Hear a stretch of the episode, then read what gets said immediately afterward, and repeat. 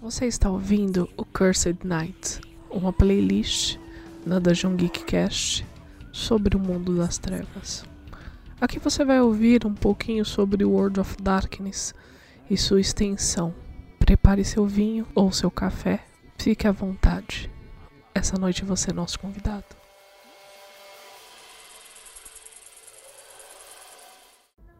Muito boa noite a todos. Eu sou a Domi. Estou aqui com Marco Antônio Loureiro e hoje vamos falar sobre o livro de Nod, a última parte do primeiro capítulo das Crônicas de Caim. E aí, galera, tudo bom? Espero que vocês estejam bem, sejam seguros. Hoje nós finalizaremos o primeiro capítulo do livro de Nod, que são as Crônicas de Caim. Então, acompanhe a gente, que tenho certeza que vocês vão gostar muito desse episódio. Beleza? A lenda de Zilá. Deixe-me contar a lenda de Zilá. A primeira amada por Caim, a primeira esposa de Caim. O sangue mais doce, a pele mais macia, os olhos mais límpidos.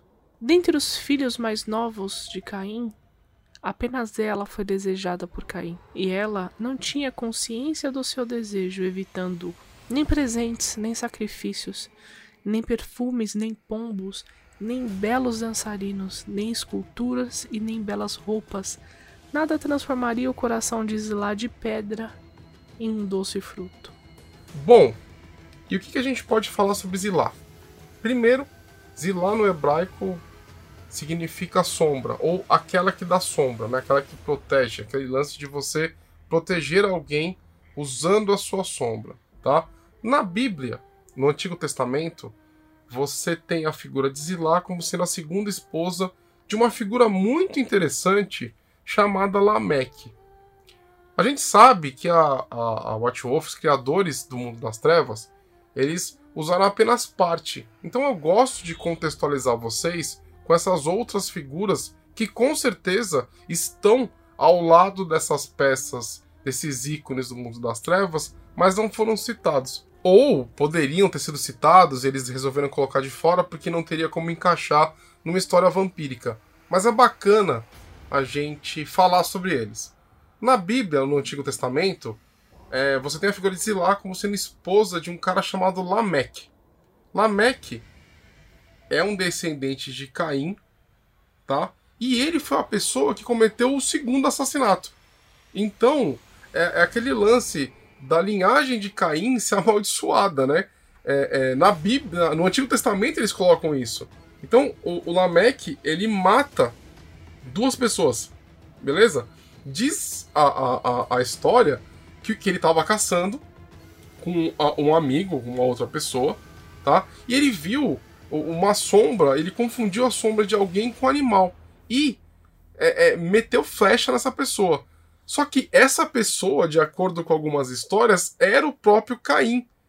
E aí, de raiva, ele mata o amigo dele, o companheiro de caça, né? Então, é, por quê? Porque no Antigo Testamento não diz quem matou Caim. Não se fala sobre a morte de Caim, né? E esse... E eu acho que esse mistério foi algo que fez com que os criadores do mundo das trevas, eles imaginassem Caim como um vampiro, né? Porque ele era um amaldiçoado, aquela coisa toda. Então Zilá, ela, no Antigo Testamento, ele, ela era a, a, a segunda esposa desse tal desse Lameque, entendeu? E no mundo das trevas, ela ganha muito mais destaque, porque ela é uma das primeiras, a, a segunda geração, né? É filha, cria de Caim, entendeu? Então Caim puxou sua barba e arrancou seus cabelos e vagou pelas selvas à noite, pensando nela, ardendo por ela. Em uma noite, Caim encontrou uma velha cantando para a lua, e Caim disse: Por que você está cantando assim? A velha respondeu: Porque eu desejo aquilo que não posso ter. Caim disse para a velha: Eu também desejo. O que alguém pode fazer? A velha sorriu e disse: Beba meu sangue essa noite, Caim, pai dos membros, e retorne amanhã à noite. Então eu irei lhe contar os conhecimentos da lua. Caim bebeu no pescoço nu da velha e partiu. Na noite seguinte, Caim encontrou a velha dormindo numa pedra. Acorde, velha, disse Caim. Eu voltei. A velha abriu o olho e disse: Eu sonhei com a solução para você essa noite. Beba mais uma vez de mim e então retorne amanhã à noite. Trague uma tigela de barro, uma faca afiada e então terei a sua resposta. Mais uma vez Caim tomou o sangue da velha, que imediatamente adormeceu profundamente outra vez. Quando Caim retornou na noite seguinte, a velha olhou para ele e sorriu. Saudações, senhor da besta, a velha disse. Eu tenho conhecimento que você busca. Tome um pouco mais do meu sangue na tigela que você tem e misture com as bagas e essas ervas. Beba profundamente o elixir. Você será irresistível, será poderoso, você será dominador. Você será ardente, você será brilhante. O coração de Zilá irá derreter como a neve na primavera. Então Caim bebeu o elixir da velha, porque ele estava muito apaixonado por Zilá e desejava ardentemente o seu amor correspondido. E a velha riu. A velha riu em voz alta. Ela o havia aprisionado. Caim estava mais bravo do que pode imaginar. Caim preparou-se com seus poderes para destruir a velha com a sua força. E a velha gargalhou e disse não. E Caim nada podia fazer contra ela. A velha riu e disse: Ame a mim. E Caim não podia fazer nada, além de olhar dentro dos olhos idosos e desejar aquela pele enrugada. A velha riu e disse: Torne-me imortal. E Caim a abraçou. Ela gargalhou outra vez e riu com o êxito puro do abraço, pois ele não a machucava.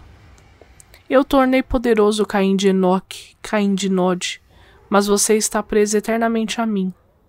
Então, eu o tornei mestre de tudo, mas você jamais me esquecerá. Seu sangue poderoso, como ele está agora, irá prender aqueles que beberem, como você fez, uma vez por noite durante três noites. Você será um mestre e eles serão os servos, assim como você é o meu. Pois, embora Zila irá amá-lo como você queria, você irá me amar eternamente. Agora vá e reivindique sua esposa amada. Eu irei esperar por você no local mais sombrio, enquanto preparo poções para sua saúde. Então, com o coração pesado, Caim retornou a Enoque. E cada noite, durante três noites, Zilá bebeu sangue do seu senhor. Embora não soubesse disso, e na terceira noite Caim anunciou que iria se casar com Zilá, sua filha mais doce, e ela concordou.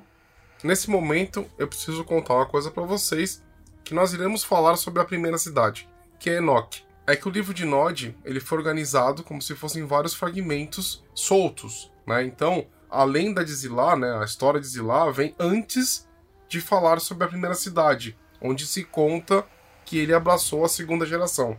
A coisa mais importante que acontece aqui para nós cainitas é aquilo que nós tememos sempre quando a gente encontra um tremer. É o famoso laço de sangue. Aqui você percebe o exato momento que Caim aprendeu o laço de sangue. Não, e, e mais, é, quem é essa velha? Não se sabe. Porque não é Lilith, porque Caim não abraça Lilith. Então quem é essa pessoa?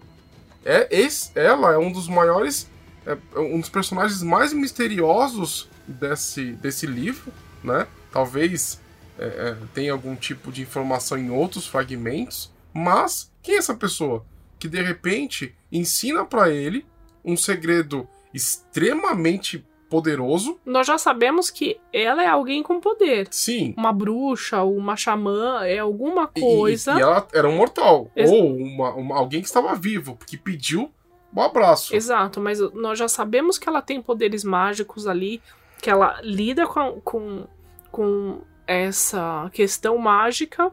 Mas e tem um detalhe: né? No começo, ela fala que ela vai ensinar os segredos da lua. Talvez. Vou colocar aqui uma, um salzinho, um tempero meio maluco. Um transmorfo?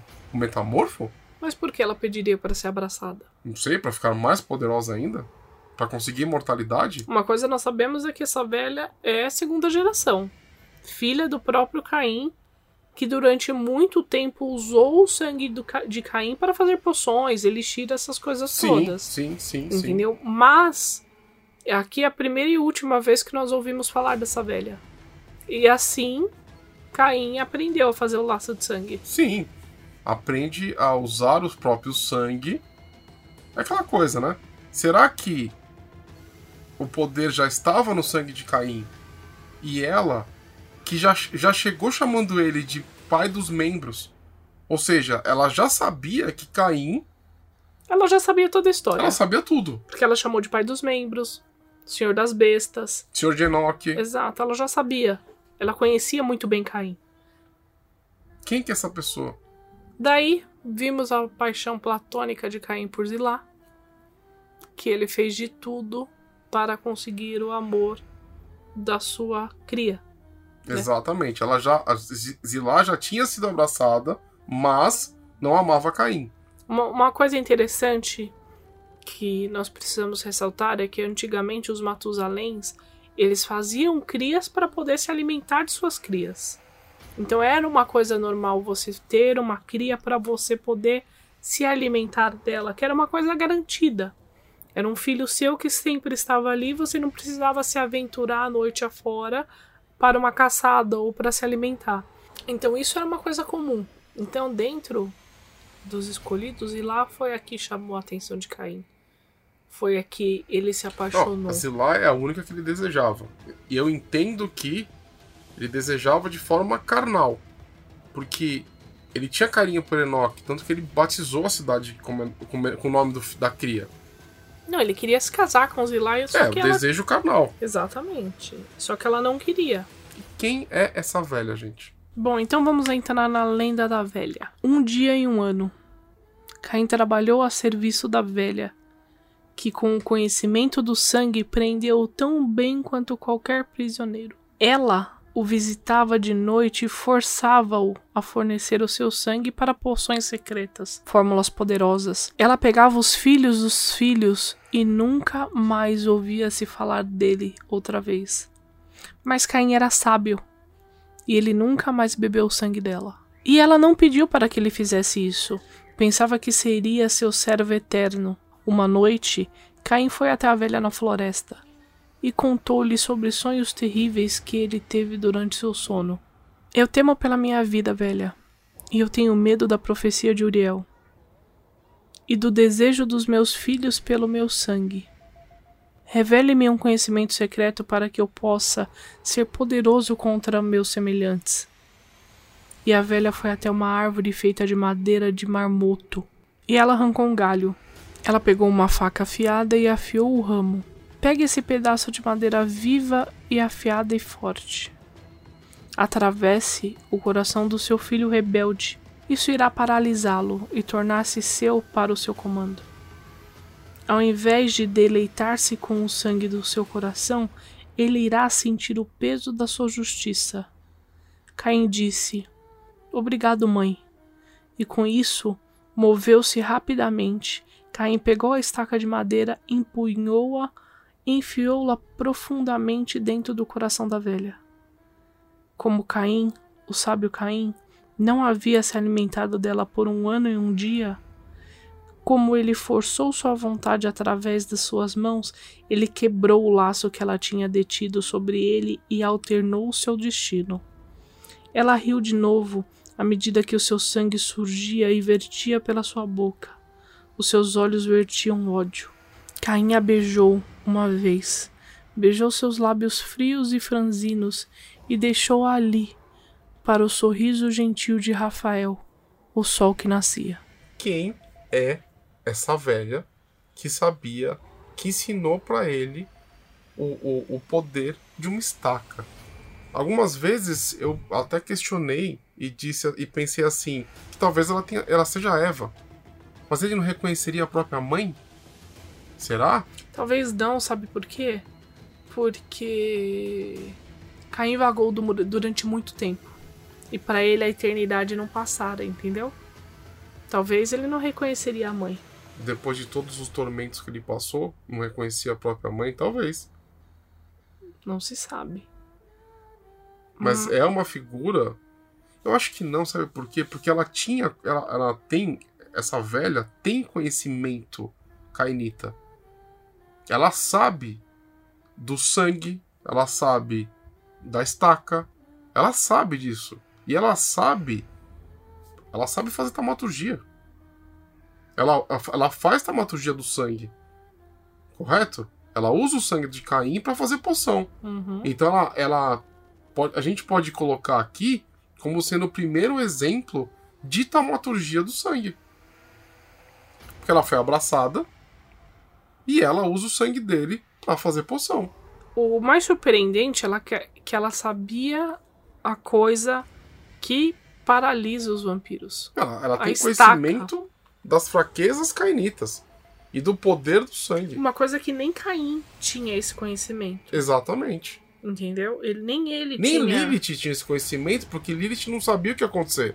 Ela não sabia o que ia acontecer se depois que ele se tornasse uma criatura das trevas. Exatamente, não sabia. Ela se espantou. Então quem que é essa senhora? A teoria de Beckett afirma que ela é uma metáfora para o desejo que temos por sangue e controle. É algo que. Porque o Beckett, não, o Beckett ele, era, ele é um ateu, né, entre os vampiros. Então ele não acredita nessas coisas. Ele acha que o livro de Nod são todas metáforas. E pode ser. E Pode, ser, pode quem ser. sabe? Mas quem, quem é essa velha? Fica aí o questionamento pra você também, tá nos escutando, de quem que é ela? Quem que pode ser? É Eva? Aí uma nota, a Arca de Noé foi construída com essa mesma madeira. E só nesta atacada nós descobrimos duas coisas. Como foi o primeiro laço de sangue, como foi descoberto esse primeiro laço de sangue e como foi descoberto o poder de uma estaca. É, como, como ensinaram Caim, porque Caim passou pros seus descendentes. E talvez a primeira pessoa. A estacaram Cainita. Não, não, não. A primeira pessoa a desenvolver a taumaturgia do sangue. Quem sabe a- o segredo da taumaturgia do sangue não seja. Porque a gente, a gente sabe que os Tremer, eles. O clã Tremer, clã e casa Tremer, né? Chegaremos lá um dia, gente. Fiquem tranquilos. Eles aprenderam a taumaturgia de outros clãs. Eles roubaram, usurparam. É de se pensar. Será que ela era um- uma, uma bruxa do sangue? É. Bom, vamos deixar pra vocês pensarem Talvez uma também. verbena? Que não. Então, mas Lilith se apresentou como desperta. Então, mas antigamente os despertos eles não, não tinham. Eles Tradições, vaga- é, eles va- vagavam. Eles vagavam sozinhos. E pode ser que ela era uma desperta que não sabia o que estava acontecendo ali. Na verdade, ela sabia mais. Ou ela sabia mais, ela só, sabia que, muito só mais. que ela achou que abraçada ela teria mais poderes. Sim. Por- pois o sangue de Caim é muito forte. Mas é, é, é- é estranho ela Não ser... é estranho. ela- Existiu toda uma, uma, uma, é, uma capela da Ordem de Hermes que quis a mesma coisa. O que eu falo que é estranho é você ter uma maga especialista em vida, na esfera vida, e ela mesma não conseguir ser imortal. O conhecimento era muito. Naquela época era muito. Eu vi, eu fiz. Não tinha teoria. Mas Ela ela tal- sabia um monte de coisa. Mas talvez ela não saberia. é, Talvez a- o problema não é a imortalidade. Talvez ela tenha pensado que com o sangue do Caim ela teria mais poderes. Não, eu acho E de não. fato ela poderia fazer mais coisas. Eu acho que não. Porque ela já chegou na cena sabendo mais que o próprio Caim. Sim. Bom, deixa aí nos comentários quem você acha que é essa velha. Bom, antes da gente falar sobre a lenda da primeira cidade, eu queria que vocês viajassem comigo até lá e vocês começassem a pensar em relação a isso, né? Adão e Eva, basicamente, eles popularam o, o- o mundo, né? Eles popularam através de seus filhos. Eles foram aque- as pessoas que popularam, né? A, a- a- uma- a- a região em volta do paraíso e, por consequência, o mundo todo. Beleza? O terceiro filho de Adão e Eva, Sete, e Sete é S-E-T-H, não é para confundir com Sete, o egípcio. Ele é, para o Antigo Testamento, o, o, o, o pai dos justos, né?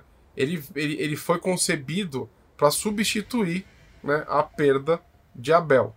Então, os descendentes dele acabaram se espalhando pelo mundo. Caim, as pessoas falam, ele vagou durante um tempão sozinho, enquanto os descendentes de Adão e Eva, eles criaram, é, é, é, é se multiplicaram, eles construíram locais, eles começaram a dar moldes para o mundo, né? Para o mundo antigo, para a pré-história, né? Que a gente já falou sobre isso, até que aquilo se tornasse é, é, é, uma civilizações, digamos assim. Quando Caim ele volta do seu exílio, né, do seu da sua viagem solitária, né, ele encontra um, um mundo antigo é, é, repleto dos tais filhos de Sete, né? Do, do, do irmão dele, entendeu? Então ele utiliza aquilo para construir a, a, a, primeira cidade, ok? Então só para só para contextualizar vocês, no se a gente pegar a, a parte real, tá? Sete é um profeta pro Islã, ele é o pai da, de toda a humanidade. Então, assim, é, é, um, é uma pessoa, é uma, é uma figura muito importante no Antigo Testamento para diversos povos, tá? Isso, tô falando no, no real, né? No, no, na nossa, no, no mito hebraico cristão. E aí eu vou puxar um lance que eu li no V5, e eu vou pesquisar em cima disso, desse nome, que é o nome que é, fala Globek Tepe, ok? Que são ruínas que ficam na Turquia, recém-descobertas, alguns anos, né? Ela foi descoberta, que ela teria 12 mil anos de idade. É aquela coisa que a gente sempre vê, que eu até falei no primeiro episódio das Crônicas de Caim, com o lance de pré-história, onde que é o tempo bíblico e tudo mais, eles descobriram né, esse templo que tem 12 mil anos de idade e que na verdade ele foi construído é, por povos nômades e tudo mais. Se você procurar no YouTube, você vai ver que tem diversos documentários sobre Globek Tepe, tá? E o que, que eles encontraram lá. Mas o importante nesse momento é que a White Wolf ela tenta jogar para o real, tá? Puxar o real para o mundo das trevas e ela coloca essa cidade, esse templo, como sendo a provável localização da primeira cidade, da cidade de Enoch, ok? As ruínas, elas têm características muito doidas, então você tem diversos é, é, é, diversas figuras em, em, em, incrustadas na pedra que mostram que era um local de diversos sacrifícios, tem várias ossadas e, e, e tudo mais. Então, assim, tem imagens de criaturas híbridas com monstros, com, com animais, então tem quimeras. Tem uns negócios muito legais, tem umas imagens muito loucas é, espalhadas por esses templos, né? Que na verdade, é, até onde eu vi no documentário, são 17 templos, são 17 áreas, então o lugar era gigantesco, né? E, e a White Wolf coloca esse templo como é, é, a localização, né, a possível localização da cidade de Enoch. E a White Wolf coloca como sendo a possível localização né, da cidade de Enoch na, naqueles tempos e tudo mais. Então, assim, é, é, é, muito legal. Veja o documentário se você puder. Tem disponível no YouTube para você se você quiser usar isso na sua aventura, vai ser muito legal. Imagina fazer uma aventura onde as pessoas têm que voltar, né, têm que viajar até a Turquia e, e, e visitar esse antigo templo. Será que é a cidade de Enoch? Dá para colocar várias coisas doidas lá.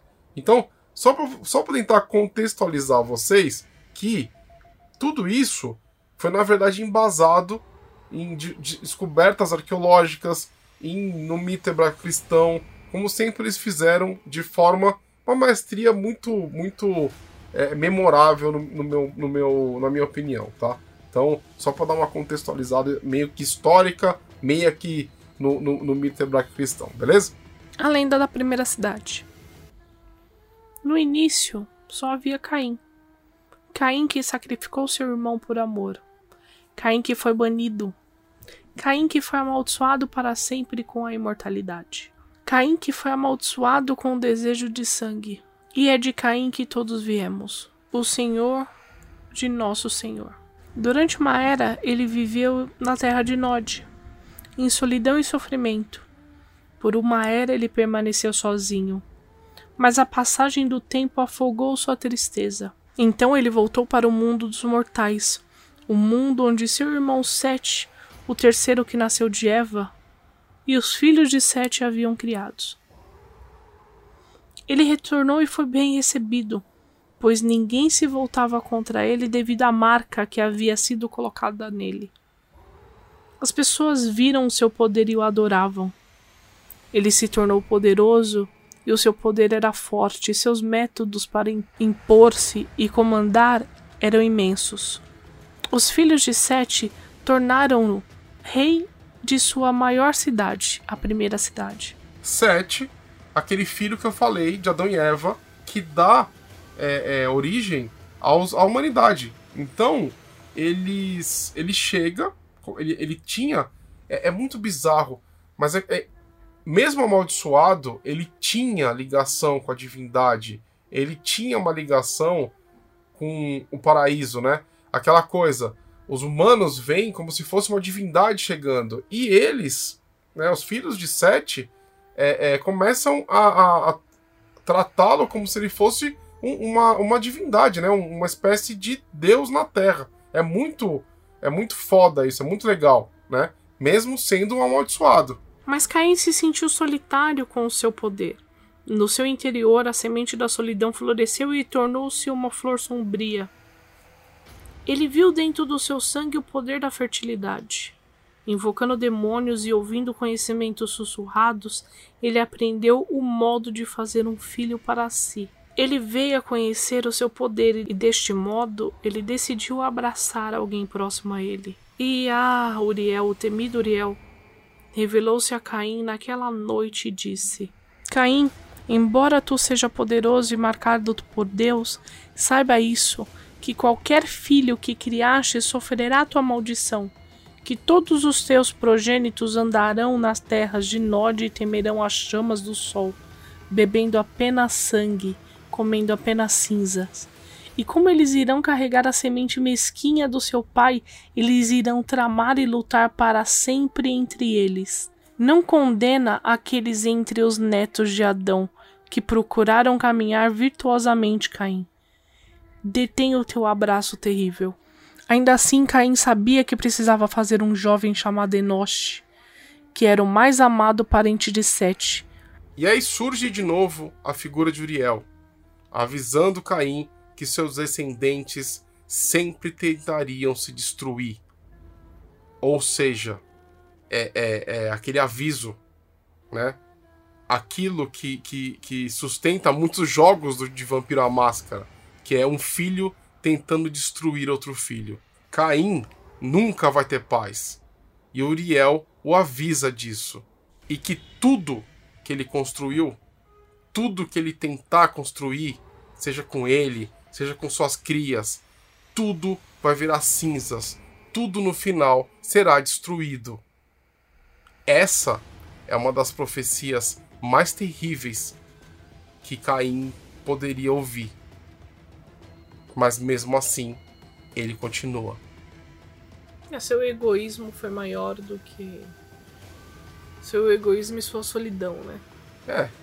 Mas Uriel, o implacável Uriel, o avisou. E dessa forma Caim criou Enoque. E fazendo isso, ele batizou a primeira cidade de Enoque. E fazendo isso, Enoque implorou por um irmão, uma irmã. E Caim, um pai indulgente, deu-lhe estes, e seus nomes eram Zilá, cujo sangue era o mais protegido de Caim, e Irade, cuja força servia o braço de Caim. E esses filhos de Caim aprenderam os métodos para criar sua própria progenie e abraçaram mais dentro o povo de Sete, inadvertidamente. E o sábio Caim disse: Ponhamos fim a este crime. Não existirão outros, e a palavra de Caim era lei, sua prole obedeceu-lhe. A cidade existiu por muitas eras e tornou-se o centro de um império poderoso. Caim aproximou-se daqueles que eram diferente dele.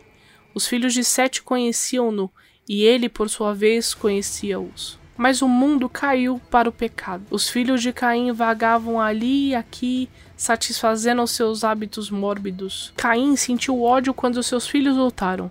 Ele descobriu o ardil quando os viu travar uma guerra verbal.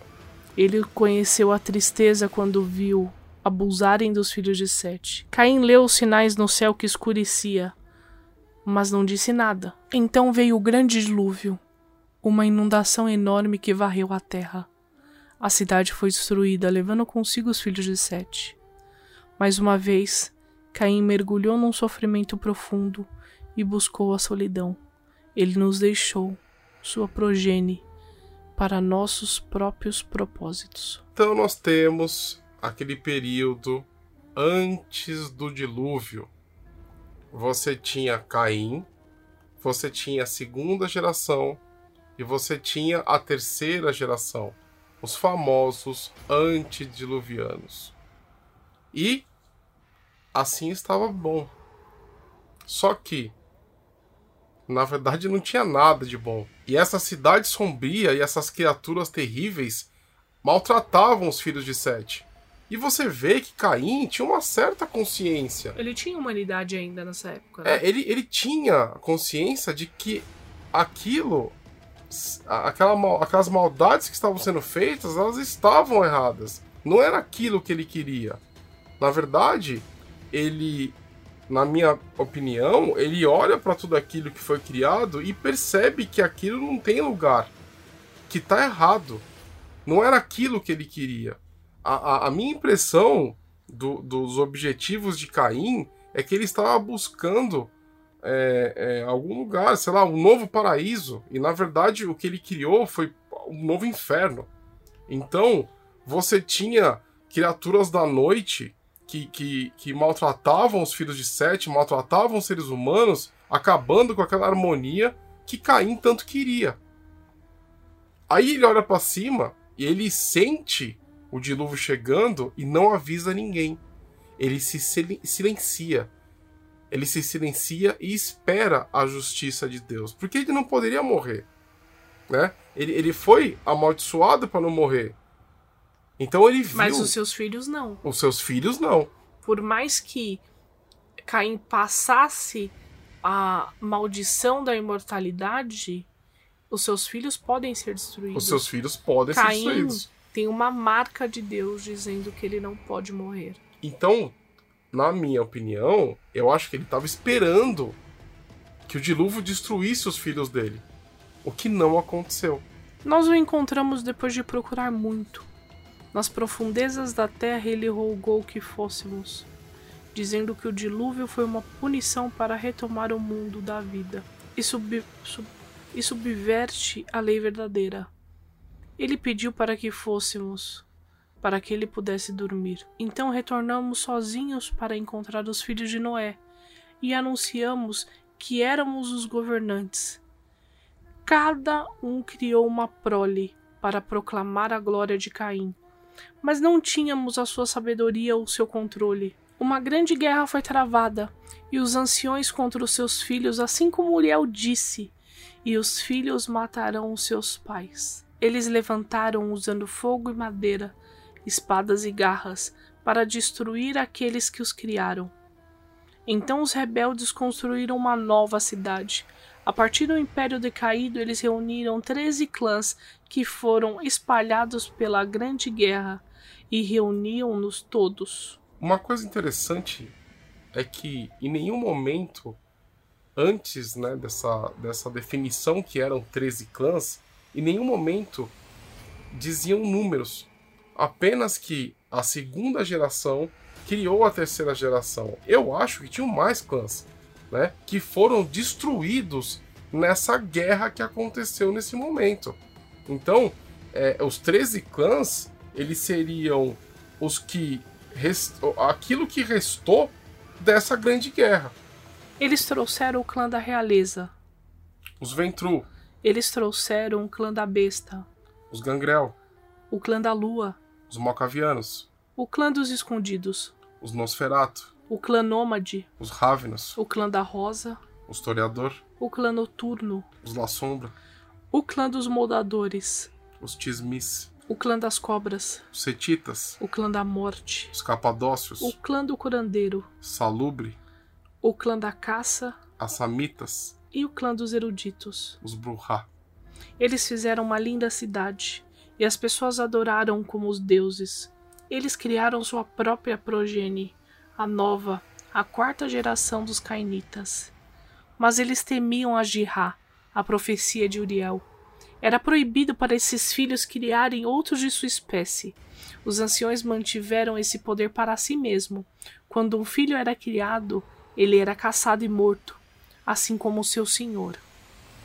Embora Caim estivesse longe de nós, sentíamos o seu olho atento nos observando. E sabíamos que ele reparava em nossas ações, em nossos. E Caim, nesse momento, é como se fosse uma entidade, observando a distância.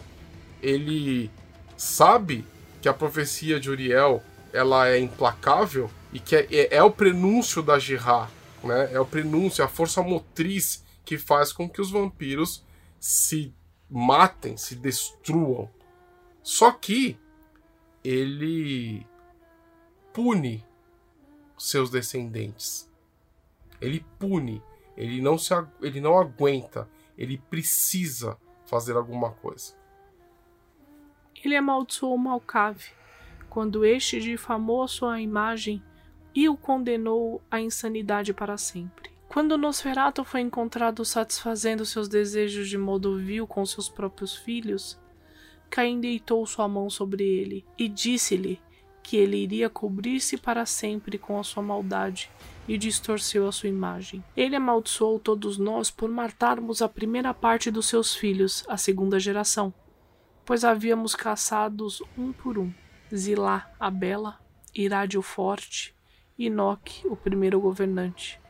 E lamentamos por eles, pois eram todos de uma espécie e todos da família dos filhos de Caim.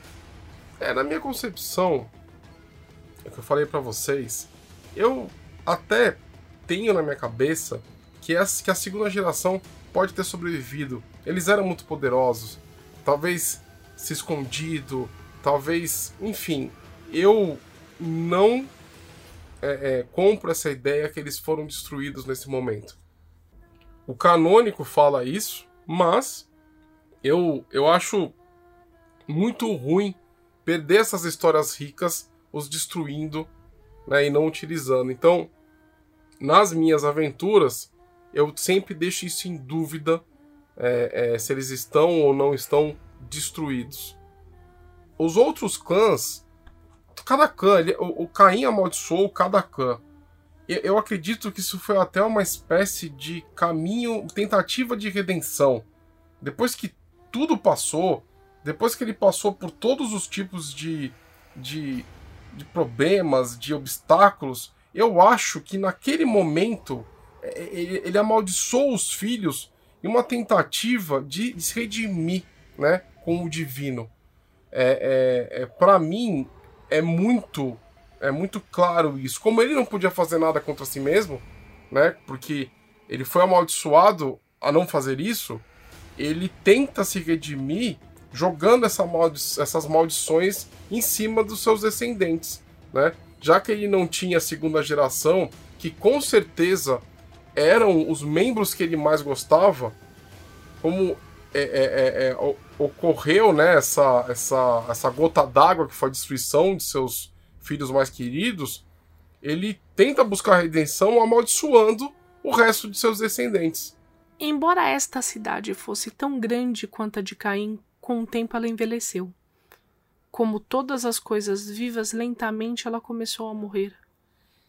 A princípio, os deuses não viram a verdade, e quando finalmente olharam ao redor, era tarde demais. Pois, como Uriel dissera, a semente plantada do mal floresceu como uma rosa vermelha de sangue, e Troile, o filho do filho de seu filho, levantou-se e matou-se o pai, Bruhá. Comeu a sua carne. Então a guerra devastou a cidade e nada poderia um dia ser do jeito que fora. Os treze viram a sua cidade destruída e o seu poder extinto, e foram marcados a fugir junto com a progenie. Mas muitos foram mortos na fuga, pois haviam enfraquecido. Sem a autoridade deles, todos estavam livres para criar sua própria prole. E logo haviam muitos membros novos, que governavam ao redor do mundo. Mas isso não poderia durar. Com o tempo surgiram membros demais, e então houve outra guerra. Os anciões já estavam escondidos nas profundezas, pois aprenderam a ter cautela. Mas os seus filhos haviam fundado suas próprias cidades e sua própria prole, e foram eles que morreram na grande onda da guerra. A guerra foi tão abrangente que não há mais ninguém daquela geração para representá-los. A onda de mortais foram mandada ao longo do continente para esmagar e queimar a cidade dos membros.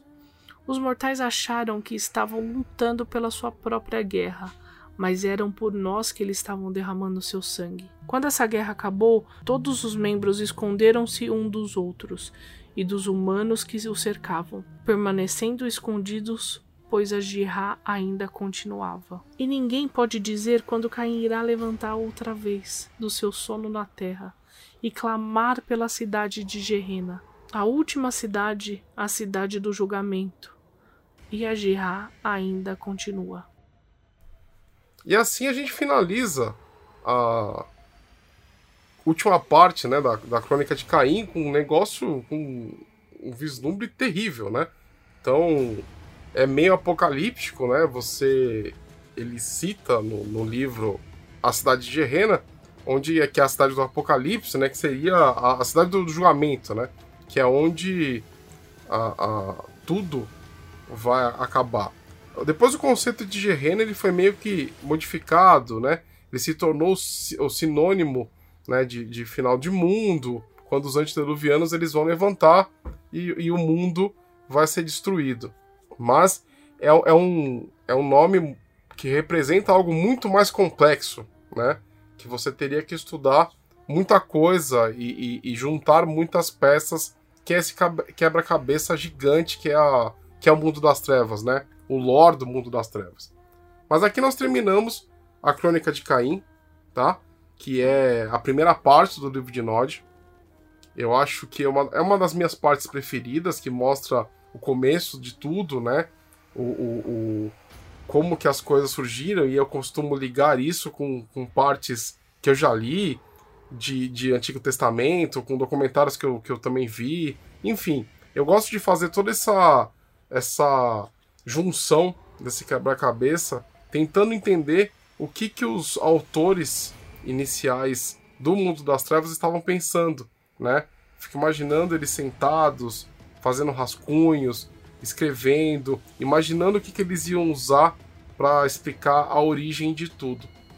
Você pode usar esse lore, né, essa, esse conhecimento todo nas suas aventuras de diversas formas, como fragmentos da, da história, como símbolos, NPCs que conhecem muito sobre isso, ou até mesmo utilizar pergaminhos, artefatos mágicos ou artefatos divinos, enfim. Eu já coloquei a, a Arca da Aliança na, na, na minha crônica, acho que combina muito bem com a temática do mundo das trevas. A minha crônica lembra muito a Arca de Noé. Só tem animal jogando, entendeu? Eu me sinto muito assim na arca.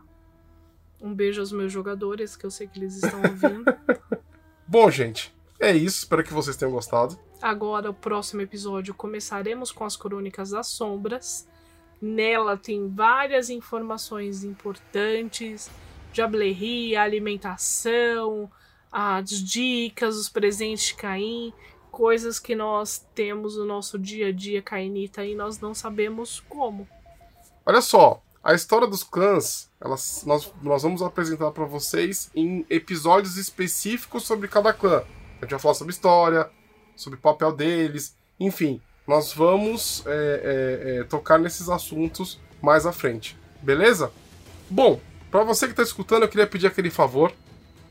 Se você gosta do nosso trabalho, compartilha, mostra para todo mundo, essa série sobre o mundo das trevas está ficando muito bacana e está dando muito prazer de fazer. Eu, eu acho que eu revisitar essas, essa temática está sendo muito legal. Então, compartilha e ajuda a gente a fazer esse projeto crescer, beleza? Para quem não me conhece, eu sou autor, tem um livro na Amazon chamado Devorador de Estrelas. Seria uma honra para mim ter você como minha leitora ou como meu leitor. Tem muito mais coisa para sair, tá? Tô fazendo aqui. Essa quarentena tá me servindo para escrever muita coisa bacana. É... Me acompanha no Instagram também, autor MA Loureiro, para você acompanhar as novidades, tá bom? E é isso então. E olha, muito obrigado por todos os feedbacks legais que nós estamos recebendo. O carinho está sendo muito legal e tá dando muito, muito ânimo para continuar a trazer coisas bacanas para vocês, beleza? Então é isso aí e fiquem com Deus. E para você que ouviu esse podcast até agora, muito obrigado. Não se esqueça. Arroba 21 Isso no Facebook, no Instagram, no Tinder, no Grindr, no site, nas terras de Nod e no cemitério mais próximo da sua casa. Não se esqueça também, todo segundo sábado do mês temos evento de RPG onde você pode vir jogar ou mestrar. Nos acompanhe nas redes sociais, não esqueça de deixar seus comentários. O que, você está achando? O que, que você acha que está faltando? Deixa sua sugestão aqui nos comentários. Um grande beijo, um forte abraço e até a próxima. Beijo!